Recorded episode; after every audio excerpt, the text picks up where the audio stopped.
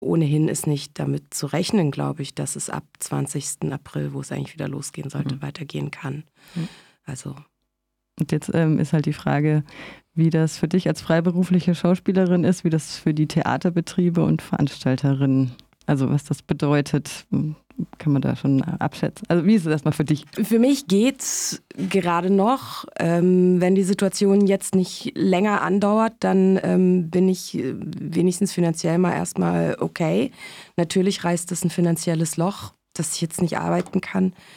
Ähm, für die, für die allermeisten von uns ist das ganz, ganz große Problem, dass freischaffende KünstlerInnen sowieso eigentlich fast immer von der Hand in den Mund leben oder von Woche zu Woche.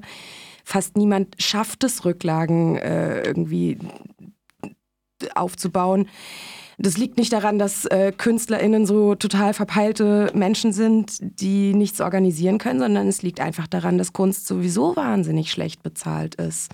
Und wer so einen Job macht, entscheidet sich ähm, auch ein bisschen dafür, in, in, einer, in einer ständigen Unsicherheit zu leben, aber nicht, weil man Unsicherheit so geil findet, sondern weil man halt gerne Kunst machen möchte und es wichtig findet. Und es bringt ähm, sehr viele von uns gerade in eine arge Bredouille. Ja. Wie ist es bei deinen Kolleginnen? Ähm, meine direkte Kollegin, mit der ich jetzt auch gespielt habe im Wallgraben, ähm, die ist sowieso immer so knapp bei Kasse. Ähm, die hat ein kleines Kind zu Hause. Ihr Freund hat jetzt einen Job abgesagt gekriegt in, in, in der Schweiz. Es funktioniert halt nichts mehr. Das ist für ihn ein Riesenverdienstausfall. Ähm, ja, also ich habe andere ähm, Musiker äh, gesprochen, befreundete, also einen, den habe ich getroffen und der hat gemeint, dass es für ihn ist es, er ist quasi ab sofort pleite. Nicht morgen, mhm. sondern sofort. Das ist das Problem. Und was gibt es da überhaupt für Sicherheiten für freischaffende Künstlerinnen und äh, Künstler? Keine. Keine.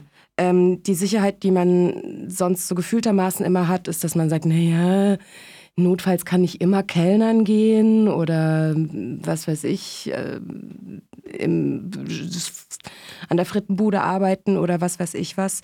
Ähm, fällt jetzt auch alles flach. Es wird niemand so schnell einen einstellen. Und gibt es ja auch bald alles gar nicht mehr. Mhm. Also, ja. Und für das Theater, also die, das, der Veranstalter, ähm, kannst du das ein bisschen abschätzen, wie da die Folgen sein werden? Also die allermeisten Theater sind, oder nee, nicht die allermeisten, sondern einige Theater sind auch städtisch und staatlich oder vom, vom Land gefördert. Das sind aber auch Summen, die so nicht ausreichen. Und ich schätze mal, also ein Monat ohne Spielbetrieb wird jedes Theater an, an, den, an den Rand treiben. Okay. Ähm, das sind ja düstere Aussichten. Ich nehme den Simon nochmal mit in die Leitung. Ich nehme an, du hast mitgehört. Hast du noch eine Frage? Ja, ähm, wir hatten nur vorhin angedeutet, dass es ja Sicherheiten nicht so wirklich gibt. Ähm, es gibt ja schon verschiedene Versicherungen jetzt für andere oder verschiedene Maßnahmen, sagen wir mal so, seitens des Staates. Habt ihr da irgendwie eine Art ja, Lichtblick bekommen? Gab es irgendwie weiß vom Land vielleicht aus eine, eine Nachricht, dass da was gemacht wird?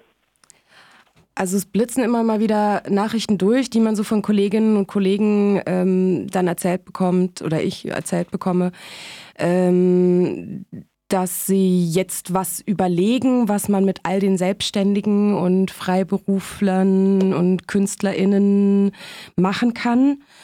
Ähm, es gibt diverse Petitionen momentan zu unterschreiben. Äh, eine Petition ähm, ist dafür, dass es für freischaffende KünstlerInnen oder überhaupt für Freischaffende ähm, und wenig Verdienende sechs Monate lang bedingungsloses, ähm, wie heißt es, bedingungsloses Grundeinkommen, ne? Aha. Ja. Mhm. ja. Okay. Äh, ob sie das einrichten können.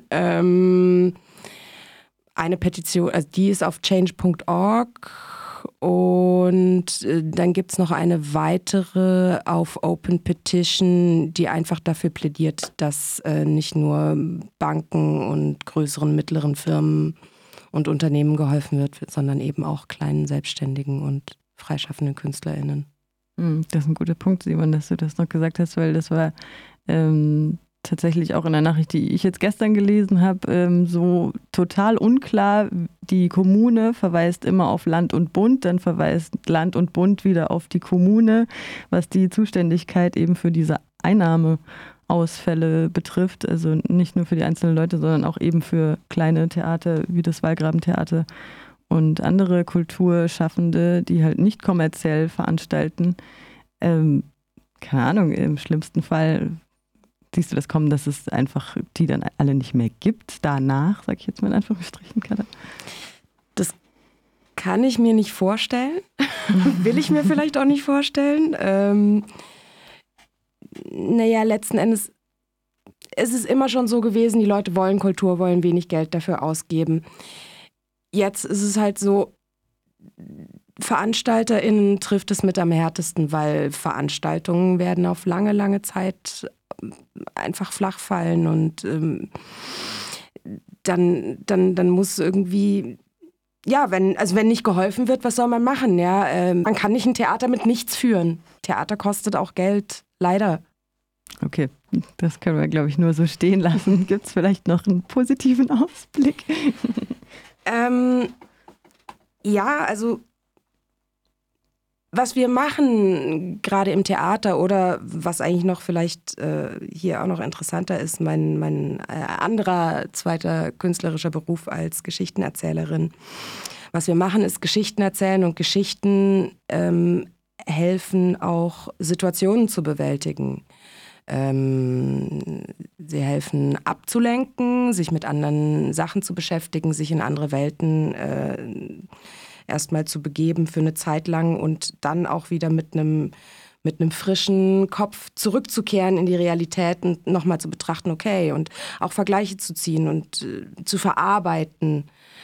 Und ähm, ich glaube, dass das in unserer Situation noch ganz, ganz wichtig werden wird, dass wir A, mal den Kopf von diesem Corona-Thema freikriegen ähm, und ja, dass wir B, auch ähm, kreative Lösungen finden, wie wir, wie wir alle mit der Situation umgehen.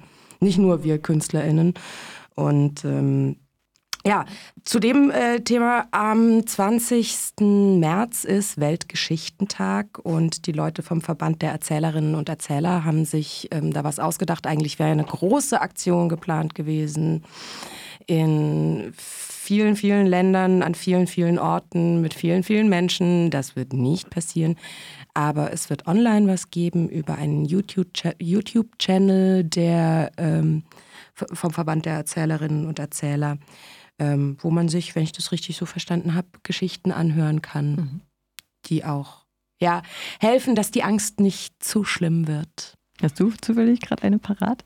Eine Geschichte, ähm, ja, tatsächlich habe ich ein bisschen eine Lieblingsgeschichte und ähm, äh, die hat mit dem Thema gar nichts zu tun, aber ich mag die einfach. Die heißt Die Braut mit den drei Gatten. Und ähm, es geht um ein Mädchen, Prinzessin, wie auch immer. Das ist also ein Standardmärchen eigentlich. Aber diese Prinzessin, ähm, die möchte überhaupt nicht heiraten und dann kommen ähm, aber immer mehr Bewerber und eines Tages kommen drei und sie sagt, gut, die nehme ich alle drei. Äh, und ihr Vater sagt, nee, das kannst du nicht machen. Drei sind zu viel, so läuft das nicht. Und ähm, er stellt ihnen eine Aufgabe, sie sollen das schönste Geschenk, ähm, das sie finden, sollen sie der Prinzessin bringen. Und wer das beste Geschenk bringt, der soll sie heiraten dürfen. Ähm, Soweit so Standard. Die drei finden alle kein Geschenk. Äh, erst ganz am Schluss treffen sie so ein altes, verhutzeltes Männchen ähm, und der eine bekommt für ein Goldstück von dem Männchen einen Spiegel, in dem man alle sehen kann, an die man gerade denkt. Ein anderer bekommt äh, ein Öl, mit dem man äh, Tote zum Leben erwecken kann, für zwei Goldstücke. Und für drei Goldstücke bekommt der dritte ein Schiff, mit dem man in zehn Wimpernschlägen überall auf der Welt ist, wo man gerade sein möchte. Und dann schauen sie zu dritt in den Spiegel und sehen, dass die Prinzessin gestorben ist und dass sie gerade äh, zu Grabe getragen wird. Und ähm, sie entschließen sich alle zusammen, schnell auf das Schiff zu steigen, zu der Prinzessin hinzufahren. Sie träufeln ihr das Öl auf die Lippen und sie lebt wieder. Und der König sagt natürlich, ja, also der mit dem Öl, der hat sie zum Leben erweckt, der darf sie jetzt heiraten. Und äh, dann sagt der andere, ja, aber äh, Moment, mein Spiegel und der, naja, und mein, mein, mein Schiff, äh, also wir waren doch auch. Und dann sagt die Prinzessin, siehste, deswegen wollte ich sie alle drei haben. Und dann heiratet sie alle drei und das finde ich sehr schön.